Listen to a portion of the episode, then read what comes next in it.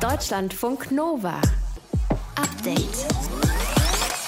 Mit Ralf Günther. Das Wort Impfprivilegien ist falsch. Es sind keine Privilegien, wenn wir wieder Dinge tun können, die wir ohnehin immer durften. Die Rückkehr zum Normalzustand ist kein Privileg. Also wenn Leute, die gegen SARS-CoV-2 geimpft sind, mehr dürfen als die, die es noch nicht sind. Diese Woche wird in Deutschland über Konzertbesuche diskutiert in diesem Zusammenhang. Der Tickethändler Eventim hat dabei einen Shitstorm abbekommen. Das habt ihr mitbekommen.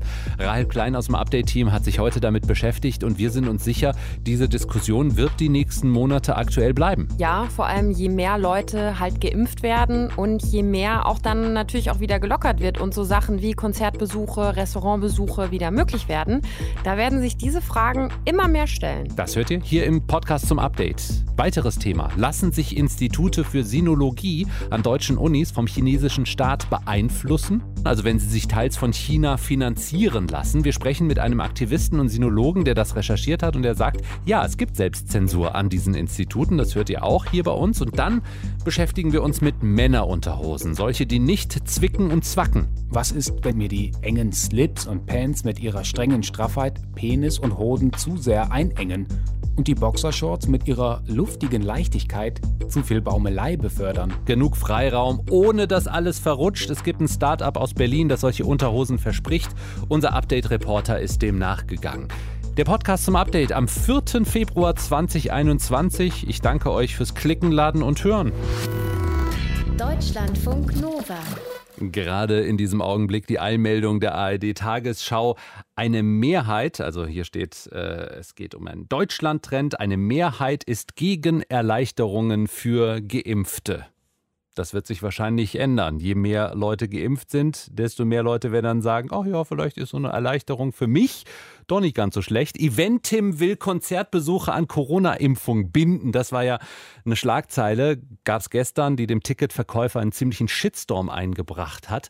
Von Diskriminierung gegenüber Nichtgeimpften ist da die Rede. Einige haben auch zum Boykott der Ticketplattform aufgerufen. Viele regen sich auf. Die Frage, ob Menschen, die gegen das Coronavirus geimpft sind, bald mit weniger Einschränkungen leben dürfen als Nichtgeimpfte, beschäftigt viele. Wahrscheinlich viele auf der ganzen Welt. Wir wollen auf Deutschland schauen, wie die Debatte da im Moment im Kultur- und Veranstaltungsbereich abläuft und auf was wir uns einstellen müssen. Deutschlandfunk Nova-Reporterin Rahel Klein hat Stimmen gesammelt. Rahel, also Eventim-Chef Klaus-Peter Schulenberg, der fühlt sich sich bei diesem ganzen Shitstorm missverstanden. Was hat er denn jetzt genau gesagt? Was hat er gemeint? Ja, das war ursprünglich ein Interview mit der Wirtschaftswoche und da hat er unseren Kollegen vom NDR nochmal erklärt, wie er das gemeint hat. Wenn es genug Impfstoff gibt und jeder sich impfen lassen kann, dann sollten privatwirtschaftliche Veranstalter auch die Möglichkeit haben, eine Impfung zur Zugangsvoraussetzung für Veranstaltungen zu machen. Das heißt, erst wenn alle, die wollen, sich impfen lassen können, könnte es so eine Regelung geben, vorher nicht. Und äh, das wird jedenfalls, wenn der Impfplan der Bundesregierung dann auch aufgeht, ja frühestens Ende September der Fall sein. Bis dahin soll ja jedem, jeder, der will, ein Impfangebot gemacht werden. Okay, aber dann könnte es eben schon so sein, dass man nur mit Impfnachweis bei SARS-CoV-2 zum Konzert darf. Das wäre möglich. Also darüber denken ja viele Unternehmen gerade nach, weil sie halt überlegen, wie sie nach einem Lockdown ihr Geschäft ja auch wieder aufnehmen können. Auch Fluggesellschaften zum Beispiel gibt es ja Überlegungen, Passagiere nur mitzunehmen, wenn die gegen Corona geimpft sind. Jetzt sprechen viele in diesem Zuge von äh, Impfprivilegien, von Diskriminierung und so weiter. Äh, wie wäre das denn rein rechtlich? Wären solche Beschränkungen erlaubt? Also erstmal muss man da unterscheiden zwischen staatlich verordneten Beschränkungen, die für alle gelten, und für Beschränkungen in der Privatwirtschaft. Und damit hat sich ja auch der Deutsche Ethikrat heute beschäftigt. Und äh, bei staatlichen Beschränkungen, da hat er gesagt, Lockerungen sind zum jetzigen Zeitpunkt, wenn nicht alle Menschen sich impfen lassen können und wenn vor allem auch noch gar nicht klar ist, ob und wie ansteckend Geimpfte noch sind, ähm, dann ist das für Menschen, die halt geimpft sind, nicht denkbar, eine Lockerung. Wobei das VerfassungsrechtlerInnen zum Teil auch ein bisschen anders sehen, weil die eben sagen, das wären ja keine Privilegien in dem Sinne, wenn man Menschen ihre Freiheitsrechte zurückgibt sozusagen. Die sind ja von uns gerade allen eingeschränkt. Und da wäre das ja so dann nur eine Wiederherstellung grundlegender Freiheitsrechte. Das Ganze ist halt ein relativ komplexer Sachverhalt, muss man sagen. Okay, aber wie sähe das rechtlich bei äh, jetzt privaten Unternehmen aus? Ginge das da? Da wäre das auf jeden Fall eindeutiger, weil private AnbieterInnen haben eine sogenannte Vertragsfreiheit. Das heißt, sie dürfen selber bestimmen, mit wem sie einen Vertrag abschließen. Wenn du Restaurantbesitzer bist oder Besitzerin, dann kannst du zum Beispiel jemandem den Zutritt zu deinem Restaurant verwehren, wenn der total betrunken ist oder so und du den nicht in deinem Restaurant haben willst. Zwar gibt es ja auch das allgemeine Gleichbehandlungsgesetz, was in der Vertragsfreiheit Ausnahmen formuliert. Das bezieht sich aber nur auf Diskriminierung wegen der ethnischen Herkunft oder des Geschlechts zum Beispiel und nicht auf den Impfstatus von einer Person. Also rechtlich gesehen würde das also wahrscheinlich gehen. Äh, was sagt der Ethikrat dazu, wie das ethisch einzuschätzen wäre? Der verweist da auch auf diese Vertragsfreiheit von Unternehmen und sagt, dass solche Zugangsbeschränkungen durchaus denkbar wären. Eine Ausnahme sieht der Ethikrat dabei Unternehmen, die Angebote machen, die für eine gleichberechtigte, elementare Teilhabe am gesellschaftlichen Leben wichtig sind. Also ein Beispiel, ein Bus- oder Bahnunternehmen, da wäre es nicht so einfach zu sagen, okay, du darfst jetzt den einzigen Bus aus Dorf X irgendwie nicht nehmen, wenn du nicht geimpft bist. Das wäre da eine zu krasse Einschätzung, sagt der Ethikrat. Und Gerade beim Thema Konzert- oder Restaurantbeschränkungen hat Alena Büchs, die ist Vorsitzende des Ethikrates, aber auch ganz grundsätzlich nochmal Folgendes betont. Ich glaube, einige missverstehen und denken, wenn ich ankündige, ich mache das nur für Geimpfte, dann darf ich irgendwie früher aufmachen, vor allen anderen. Das ist ein Missverständnis. Also diese ganzen Fragen, die werden sich grundsätzlich sowieso erst stellen, wenn die staatlichen Corona-Einschränkungen gelockert werden und zum Beispiel, wenn dann halt wieder Konzerte oder was auch immer stattfinden dürfen. Vorher natürlich nicht so. Man muss aber natürlich auch sagen, als Unternehmen ist es ganz klar, dass äh, nach Möglichkeiten gesucht wird, wieder auf die Beine zu kommen nach so einer Pandemiekrise, oder? Ja, auf jeden Fall. Also würde ich auch so sehen. Und auch Eventim-Chef Schulenberg hat gesagt, sein Unternehmen, ja, erlebe die schwierigste Phase der Unternehmensgeschichte. Und so geht es ja auch vielen Menschen, gerade in der Kulturszene, MusikerInnen, Schauspielerinnen, Schauspieler, Comedians. Natürlich müssen die sich irgendwie was einfallen lassen, um eine Perspektive zu haben und damit die wieder auftreten können. Und da sind aber auch nicht nur Sachen wie jetzt ein Impfstatus im Gespräch als Voraussetzung für Konzert oder Veranstaltung, sondern auch, dass man zum Beispiel Corona-Tests Tests als Einlassbedingung macht. Da überlegt Eventim nämlich auch gerade dran. Dürfen private Unternehmen die Teilnahme an Konzerten oder den Restaurantbesuch zum Beispiel künftig auf Menschen beschränken, die gegen Corona geimpft sind? Grundsätzlich ist das möglich. Deutschlandfunk Nova-Reporterin Rahel Klein hat erklärt, warum. Deutschlandfunk Nova. Update. Der lange, lange Lockdown wird für viele zur Qual. Nachzulesen auch aus den Ergebnissen der Cosmo-Studie der Uni Erfurt. Die untersucht regelmäßig die Stimmung der Bevölkerung in Sachen Pandemie. Leiterin der Studie ist Cornelia Betsch. Und sie hat uns vor ein paar Tagen im Update gesagt, also die Bekämpfung der Pandemie ist nicht allein Regierungssache. Und ich denke, so ein Strategiewechsel, wo man sagt, wir wollen jetzt gemeinsam in unserer Region eine niedrige Fallzahl erreichen, ob das jetzt null Covid ist oder irgendwas Höheres, das kann man ja nochmal diskutieren. Aber was wir gemeinsam erreichen wollen, dann könnten auch alle mitmachen. Gibt es realistische Ideen, was in der Pandemie noch helfen kann, um die Zahlen weiter nach unten zu bringen, außer alle Menschen in ihre Wohnungen zu verbannen und das möglichst lang? Wir sprechen darüber mit äh, Wissenschaftsjournalistin Julia Fischer. Julia, hat die Wissenschaft Perspektiven für uns mit mehr Freiheit durch den Pandemie, Restwinter und Frühling, ohne Lockdown vielleicht sogar? Also ich glaube, ganz ohne Lockdown wird es primär nicht gehen, aber ich finde schon, dass da durchaus einige Theorien und Ideen in Bewegung sind, die Hoffnung darauf machen, dass es eine bessere Perspektive geben kann. Es wird ja schon lange gefordert, dass es eine langfristige Perspektive gibt. Und tatsächlich, es wird ja schon lange darüber diskutiert. Ich halte diesen No-Covid-Ansatz tatsächlich für nicht so schlecht und ich glaube, dass davon durchaus einige Dinge übernommen werden könnten, um eine positivere, langfristige Perspektive zu schaffen. Nämlich, dass wir die Zahlen deutlich unter die 50 pro 100.000 drücken müssen, so in Richtung etwa 10 pro 100.000 ähm, sodass dann tatsächlich, also und man könnte das Ganze in Regionen aufteilen und ja, im Prinzip in den Regionen, wo wenig Inzidenz herrscht, ein relativ normales Leben ermöglichen, während man in ähm, Regionen mit hohen Inzidenzen schnell reagieren muss und dort eben Maßnahmen wieder einstellt. Wie realistisch ist das? Es gibt ja durchaus schon Regionen, die sind in der Nähe von 10 pro 100.000 pro Woche. Also wie würden wir das hinbekommen in einem Land wie Deutschland, wo wir doch sehr viel aus unserem eigenen Zuhause rausfahren müssen, zur Arbeit fahren müssen, also die 15 Kilometer dann quasi verlassen müssen? Ja, also es gibt natürlich Orte, wo es schwierig wird, genau diese Zonen voneinander zu trennen. Da liegt dieses Papier aber tatsächlich auch Möglichkeiten vor. Also es müsste im Prinzip so gut wie möglich versucht werden, dass man zwischen einer grünen und einer roten Zone zum Beispiel jetzt nicht viel hin und her fährt oder dass es nur bestimmte Ausnahmeregelungen gibt. Da müsste man sich regional wirklich darauf fokussieren, wie kann das wo vor Ort funktionieren. Aber da werden Möglichkeiten vorgeschlagen. Also es muss viel, viel mehr getestet werden und so weiter. Und ich glaube auch alleine, dass der Appell an äh, die Selbstwirksamkeit und die Eigenverantwortung der Menschen da viel bringen kann, wenn sie wissen, ich muss mich anstrengen, damit in meiner Region äh, das besser wird. Und wenn ich das mache, dann hat das auch einen Effekt.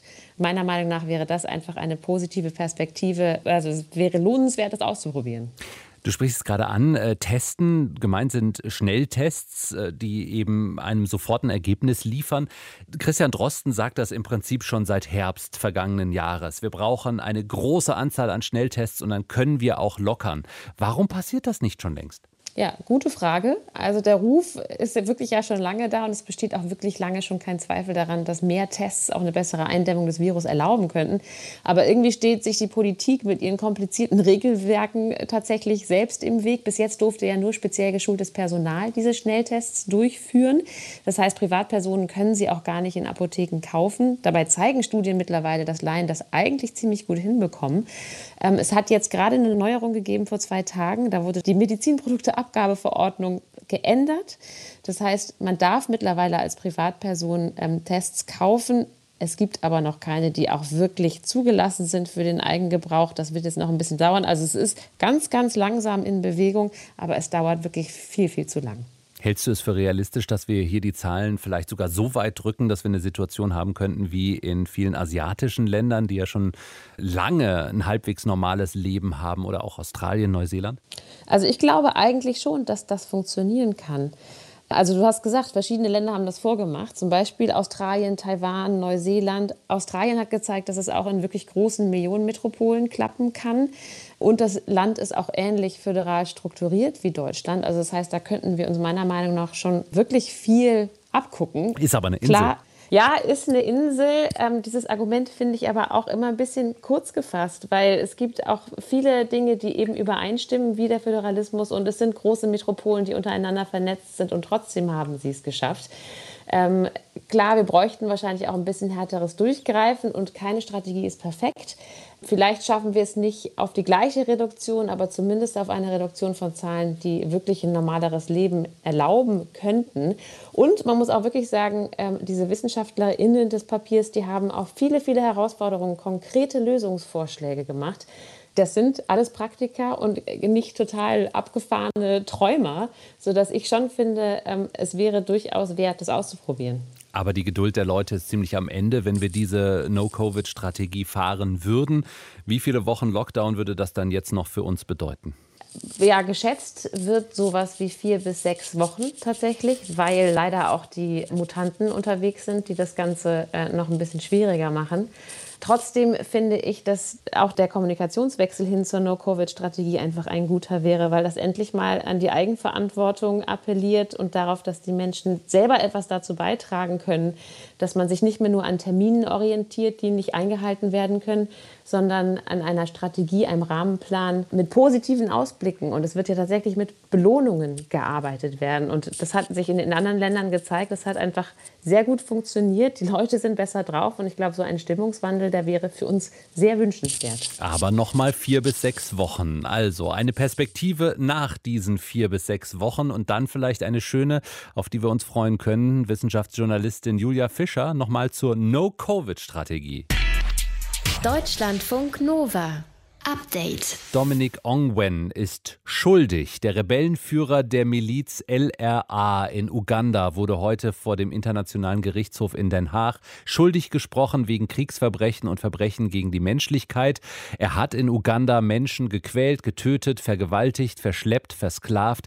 Die Liste der Anklagepunkte ist sehr lang und sehr grausam. Das Strafmaß steht aber jetzt noch aus. Trotzdem gibt es einen Punkt, der für viel Diskussion gesorgt hat, denn Ongwen wurde wurde selbst als Jugendlicher von der LRA verschleppt und zum Soldaten ausgebildet. Die LRA, die Lord's Resistance Army, galt als Terrorgruppe. Inwiefern sollte das berücksichtigt werden, dass er als 14-Jähriger da schon mitmachen musste? Darüber habe ich mit Klaus Rackwitz gesprochen. Er ist Direktor der Internationalen Akademie Nürnberger Prinzipien. Hallo, Herr Rackwitz. Schönen guten Tag. Die Verteidigung hat ja argumentiert, dass Ongwen als Kind traumatisiert wurde und deshalb zum Mörder wurde. Das Gericht hat dieses Argument nicht gelten lassen. Was sagen Sie? Naja, es hat das Argument insofern berücksichtigt, als äh, es den Angeklagten sehr intensiv und ausführlich von drei verschiedenen Gutachtern untersuchen hat lassen. Selbst in der Urteilszusammenfassung äh, weist das Gericht darauf hin, ausdrücklich, dass äh, irgendwann selbst das Schicksal der Entführung widerfahren ist, dass das Gericht dies äh, in einem späteren Zeitpunkt de facto beim Strafmaß evaluieren wird. Also ich denke, das Gericht ist sich dessen sehr bewusst gewesen. Es ist leider Gottes äh, häufig ein Phänomen, dass diejenigen, die Opfer von Gewalt wurden, später selbst gewalttätig werden. Das kennen wir in vielen Zusammenhängen. Leider auch bei den Kindersoldaten ist das so. Was bedeutet das Urteil jetzt für künftige Prozesse, wenn ehemalige Kindersoldaten vor einem internationalen Gericht landen? Das in jedem Fall, und da hat die Kammer wirklich Maßstäbe gesetzt, dass in jedem Falle eine sehr, sehr sorgfältige Analyse und Evaluierung äh, dieses Umstandes erfolgen muss. Man kann es weder pauschal abtun, noch kann man es pauschal als Grund für einen Freispruch nehmen. Da hat sich die Kammer sehr viel Mühe gegeben. Das Urteil selbst hat 1077 Seiten und ein nicht unerheblicher Teil beschäftigt sich mit der Frage der Schuldfähigkeit des Angeklagten. Wenn wir uns das genauer anschauen, Kindersoldaten werden zu brutalen Handlungen gezwungen. Wenn sie das nicht tun, dann sterben sie selbst. Also es geht ja ums eigene Überleben für die Kleinen. Das ist richtig. Es geht aber auch, und das wissen wir aus den IS-Verfahren beispielsweise, auch darum, äh, dass leider äh, sehr häufig äh, die Kinder, die da rekrutiert oder verschleppt werden, erstmals in diesen Milizen einen geordneten Tagesablauf erfahren, ein geordnetes Leben erfahren und teilweise auch eine Wertschätzung ihrer Person, allerdings um den furchtbaren Preis, dass sie selbst Straftaten begehen. Eine andere Diskussion, äh, obwohl er die Verbrechen in Uganda begangen hat, wird äh, der Mann jetzt in Europa in Haft sitzen. Warum wurde der Prozess nicht in Uganda geführt, wo die Opfer auch sind, wo das alles passiert ist, um die Geschichte aufzuarbeiten, um auch den Schmerz heilen lassen zu können? Also Uganda hat den Fall ja selbst äh, dem Strafgerichtshof angetragen vor vielen Jahren, 2004, mit der Begründung, dass man selbst die Infrastruktur nicht hätte, um im Norden des Landes ein solches Verfahren mit ugandischen Mitteln durchzuführen. Und somit ist der Strafgerichtshof zuständig geworden. Er hat dann die gesamten Ermittlungen geführt mit wenig bis gar keiner Unterstützung. Und äh, heute könnte man natürlich, hätte man nachdenken können darüber, ob es Sinn macht, einen Satelliten, eine Zweigstelle des Gerichts in Uganda äh, aufzubauen. Das ist äh, nicht erfolgt und äh, ich denke auch zu Recht nicht erfolgt. Äh, die heutigen Möglichkeiten, die Opfer auch über Medien an diesen Prozessen teilnehmen zu lassen, sind Gott sei Dank so gut, dass es nicht nur in der Ferne passiert. Über das Urteil des Internationalen Gerichtshofs gegen Dominic Ongwen, Terrorist aus Uganda, haben wir gesprochen mit Klaus Rackwitz, Direktor der Internationalen Akademie Nürnberger Prinzipien. Ich danke Ihnen für die Zeit. Deutschlandfunk Nova Update. Also wenn Staaten, die es nicht ganz so ernst nehmen mit Menschenrechten, Einfluss nehmen können hier in Deutschland, dann ist das natürlich ein Problem. Der Aktivist und Sinologe David Missal, der sieht so ein Problem an deutschen Unis. Er befürchtet zum Beispiel Selbstzensur an sinologischen Fakultäten, die Geld aus China bekommen. Er hat einen Brief an die FU Berlin geschrieben. Dort soll der Studiengang von der Kommunistischen Partei Chinas mitfinanziert werden. Und dann hat David bei 99 weiteren Unis in Deutschland angefragt, gefragt, gibt es Kooperationen, Geld von chinesischen Unternehmen oder Organisationen? Und das Ergebnis ist eher ernüchternd. David Missal, was für Absagen hast du denn bekommen, wenn überhaupt? Ja, also viele Unis äh, mauern, sagen nichts. Ich habe ja insgesamt 100 Unis gefragt, ob sie Geld aus China bekommen. Und 80, ungefähr 80 Unis haben gesagt, ähm, wir sagen dir gar nichts. Und die Gründe sind da verschieden. Teilweise sagen sie einfach, wir müssen dir rechtlich nicht sagen. In vielen Bundesländern gibt es keine Informationsfreiheitsgesetze, in anderen gibt es welche, aber Unis sind ausgeschlossen. Oder es gibt auch Unis, die sagen, ja, wir können dir Infos geben, aber dann kostet das 500 Euro. Äh, das ist halt auch möglich laut der Gesetzeslage in vielen Bundesländern. Und ähm, das ist natürlich schade ähm, insbesondere auch vor dem Hintergrund, dass die Unis selbst äh, sich verpflichtet haben oder sich zumindest ähm, ja, auferlegt haben, transparent zu sein in der Kooperation mit China. Also es gab da so ein Papier von der Hochschulrektorenkonferenz und da stand genau das drin. Und leider ist das aber nicht die Realität, sondern steht da nur auf dem Papier. Rausgefunden hast du, die Uni Göttingen bekommt zum Beispiel 342.000 Euro jährlich. Das ist jetzt kein Riesenbetrag, aber woher kommt der? Genau, also das ist Geld beziehungsweise sind kostenlose Lehrkräfte, für die die Uni dann nichts bezahlen muss, äh, vom chinesischen Staat eine Organisation, die hieß früher Hanban, inzwischen hat sie einen anderen Namen, aber was man sich quasi merken kann, ist, dass sie dem der chinesischen Regierung untersteht und die ist für die Konfuzius-Institute zuständig, aber halt auch äh, für Professoren an ausländischen Universitäten, die gesponsert sind aus China. Und da geht es dann halt um äh, Chinesischlehrer oder aber auch äh, um Sinologen, also China-Forscher an deutschen Unis, äh, die China erforschen und gleichzeitig Geld aus China bekommen, was ich für einen großen Interessenskonflikt halte das Konfuzius-Institut, Zusammenarbeit mit diesem Institut. Was macht dieses Institut? Was ist für dich daran kritisch? Also es gibt ja an verschiedensten Unis Konfuzius-Institute. Inzwischen sind es 16, es waren mal mehr. Einige haben schon die Kooperation gekündigt, also die Unis. Und in der Regel ist es so, dass ähm, zum einen kostenlose Chinesischlehrer zur Verfügung gestellt werden, die dann im regulären Studienprogramm der Uni unterrichten. Sprich, wenn die nicht mehr da wären, dann würde der Unterricht einfach nicht stattfinden können. Dann gäbe es keinen Chinesischunterricht, zum Beispiel in einem Masterstudiengang oder ähnliches. Und dann gibt es an vielen Unis auch noch andere Kooperationen, also zum Beispiel gemeinsame gemeinsame Konferenzen, die vom Konfuzius-Institut finanziert sind, Vorträge und all solche Dinge.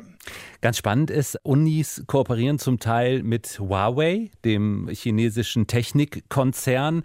Äh, der ist ja nicht unumstritten. Es gibt den Vorwurf, Huawei-Technik würde zum Beispiel bei der Überwachung der Minderheit der Uiguren verwendet werden.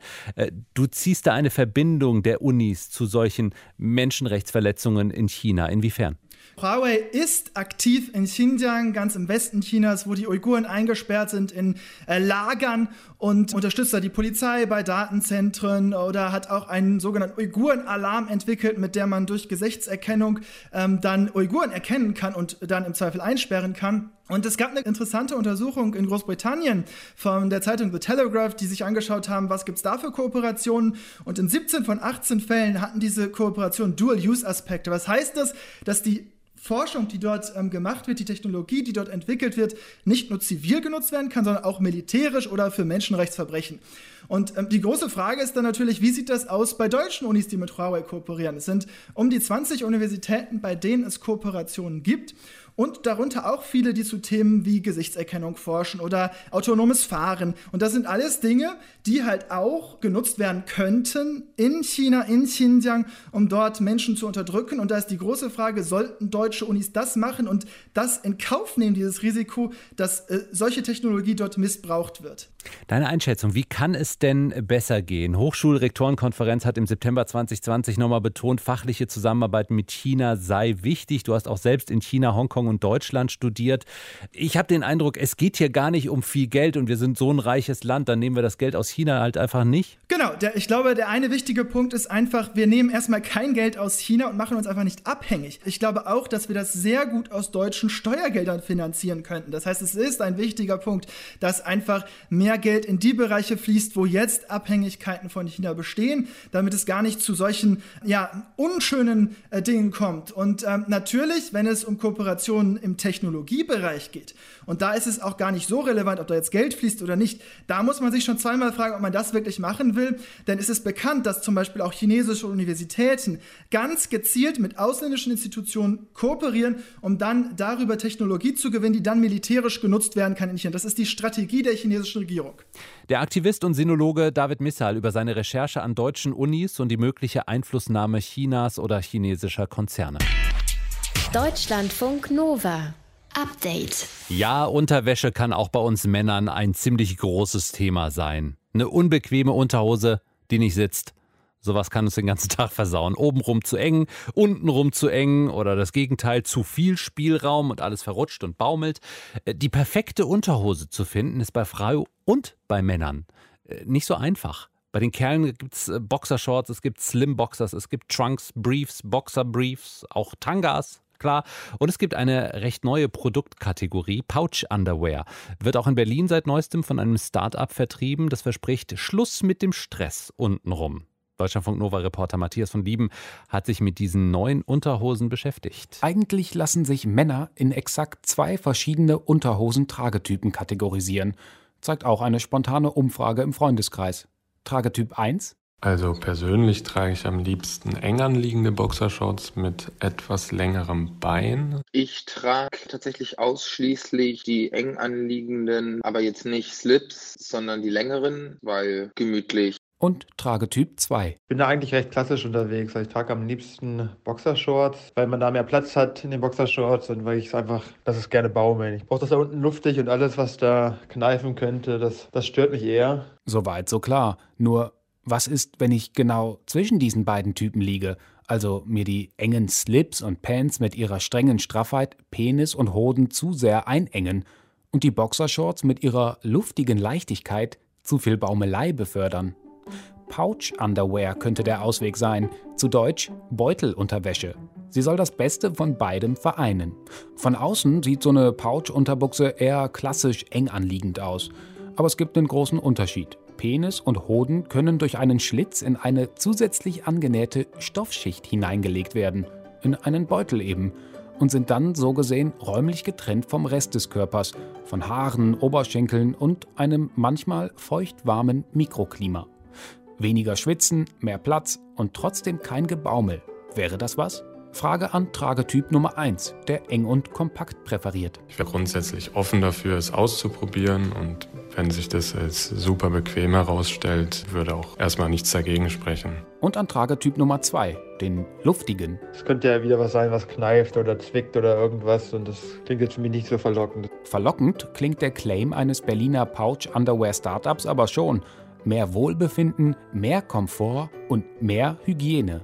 Doch der Urologe Volker Wittkamp sagt, für diejenigen, die das immer gestört haben, klar, also da trägt es für mehr Diversität auf dem Unterhosenmarkt bei, aber ich glaube, es gibt sinnvollere Sachen. Sinnvoll könne das Pouch-Format vielleicht unter medizinischen Gesichtspunkten für Männer sein, aber nur für solche, die einen bislang unerfüllten Kinderwunsch hätten. Es gibt eine interessante Studie, die gezeigt hat, dass tatsächlich Männer, die enge Unterhosen tragen, eine etwas reduzierte Spermienqualität haben. Die Studie sei zwar mit Vorsicht zu genießen, da die Spermienqualität bei beiden Trägertypen immer noch normal und ausreichend war, man könnte aber in letzter Instanz versuchen, sagt Wittkamp, überall da, wo es geht, Wärme vom Hoden fernzuhalten, zum Beispiel mit der räumlichen Separierung des Pouch-Modells. Der Hoden, der ist außerhalb gelegen, weil der für die Produktion der Spermien ja so ein bisschen einen Kühler braucht. Also der braucht eher so 33 Grad als äh, 37 Grad Körpertemperatur. Deswegen ist der außen angelagert und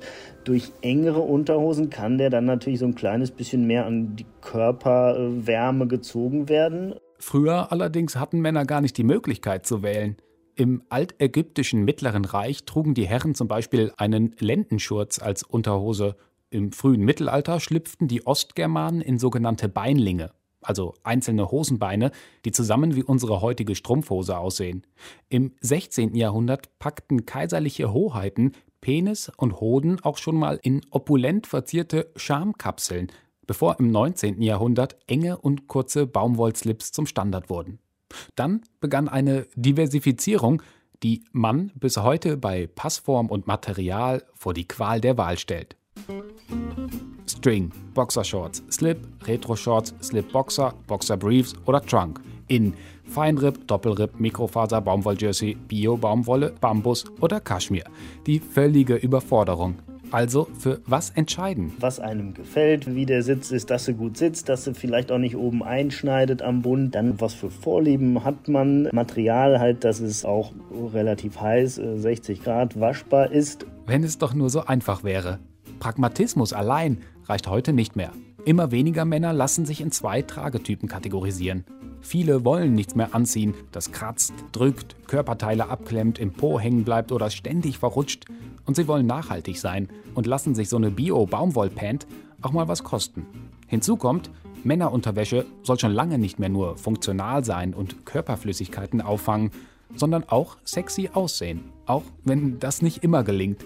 Vielleicht ist die Pouch Underwear ja für manche ein geeigneter Kompromiss. Und wem das auch nicht reicht, in London gibt es einen Laden, der maßgeschneiderte Unterhosen verkauft. Ab 90 Euro.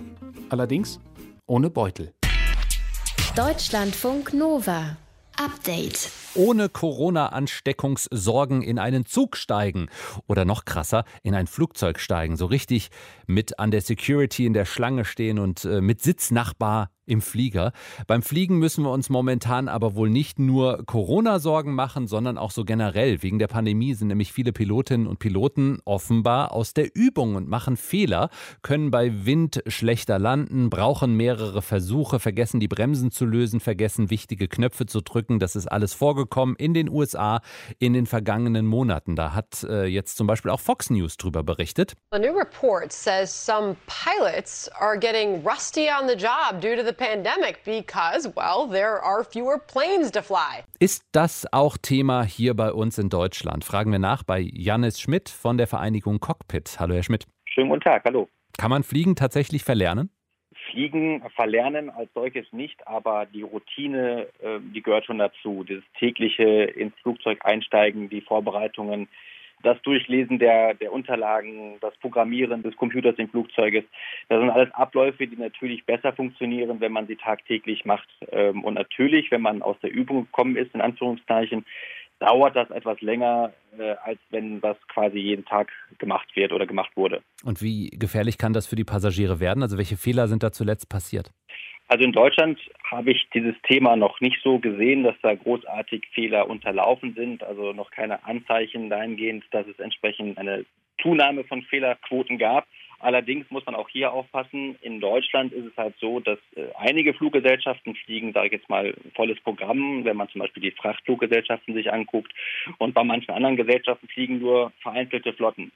Dort ist aber so, dass dann ein Personenteil relativ viel fliegt, ein anderer vielleicht weniger fliegt dann sind natürlich die, die in Übung sind, dementsprechend auch gut geschult. Und bei den anderen, zumindest bei großen Fluggesellschaften wie bei der Condor oder auch bei Lufthansa, ist es halt so, dass da vermehrt auf Trainer zurückgegriffen wird, die dann mitfliegen. Also sprich, dann ist da noch ein dritter Mann im Cockpit oder halt man hat davor vor dem Flug entsprechende Trainings.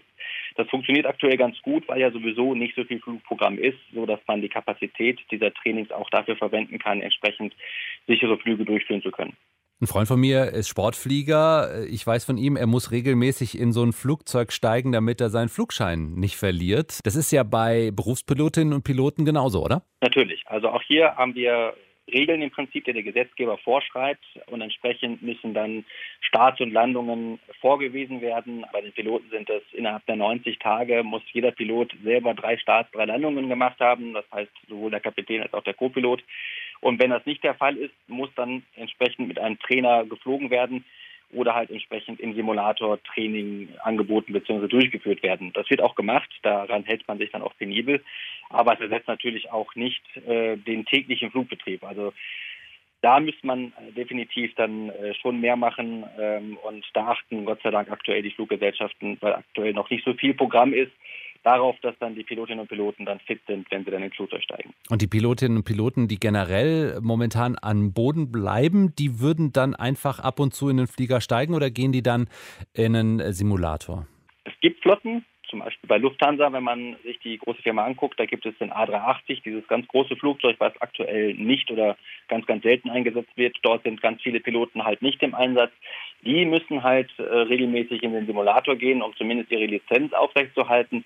Sofern diese dann aber wieder in das richtige Flugzeug steigen werden, äh, wird es davor entsprechende Trainings geben. Äh, und da sind wir auch als, als Berufsverband auch hinterher und fordern auch die Fluggesellschaften dazu auf, wenn es dann einen sogenannten Ramp-up, also sprich eine Zunahme des Flugverkehrs wieder geben sollte, entsprechend viel Zeit äh, und auch ja, Trainings zu intensivieren und auch dahingehend zu investieren, dass dann die Kolleginnen und Kollegen, die so ein bisschen in den letzten Monaten nicht viel geflogen sind, entsprechend auch auf einen Stand zu bringen, dass sie dann problemlos und sicher dann mit Passagieren wieder über den Teich fliegen können. Pilotinnen und Piloten müssen fit bleiben für die nächsten Flüge in den großen Fliegern. Janne Schmidt war das von der Vereinigung Cockpit. Ich danke Ihnen. Sehr gerne. Und das war das Deutschlandfunk Nova Update am Donnerstagabend mit Ralf Günther. Euch einen schönen Abend. Tschüss. Deutschlandfunk Nova Update. Montag bis Freitag, immer zwischen 18 und 20 Uhr. Mehr auf deutschlandfunknova.de.